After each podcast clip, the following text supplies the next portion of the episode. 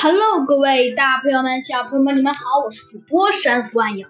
上集中呢，我们讲到了我们的猴子警长和小鸡墩墩，呃，没错，这就是我们的机械鼠秘密篇。上集中呢，我们讲到了我们的猴子警长和小鸡墩墩，他们呢，呃，他们呢来到了，终于找到了一个比较比较靠谱的信息。不过，虽然总算找到了一个比较比较靠谱的信息了，但是啊，猴子警长和小鸡墩墩发现这一头蟒蛇十分奇怪，经常转移话题，好像有什么不可人知的奥秘一样。这可让猴子警长和小鸡墩墩有些十分头疼。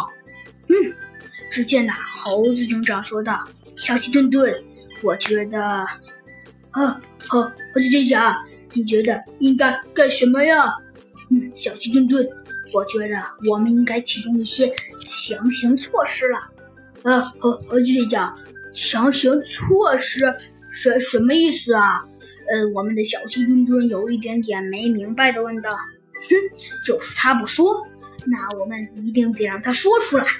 可是，哎，可是猴子警长，你话说的好听，你有什么办法？让让他说出来，呃，这个嘛，猴子警长咳嗽了几声，呃，他说句实话，也想不出一个万全的计策。嗯，呃，这个小鸡墩墩，嗯，不过猴子警长说道，哎，对了，只见呢，猴子警长说道，的确，哼嗯，我想到了一个非常完美的妙计。呃，猴子警长，什什么呀？只见那小鸡墩墩有一些激动地问道：“呀，就是我们说要把他带到警察局，我倒要看看他还有什么办法来抵赖。”猴子警长，好的。小鸡墩墩好像觉得猴子警长这招十分妙，说着，他嘿嘿一笑，说道：“好的，猴子警长，我听你的。”哼，没关系，小鸡墩墩。那么我们也该开始行动了。好的，猴子警长。不是。猴子警长和小鸡墩墩又来到了那个阁里面。哼，猴子警长又敲响了门，里面传来了一件极不情愿的声音：“怎么又是你们？哦，又是我们！看来你对我们很了解呀。”“对你们了解？了解什么呀？了解？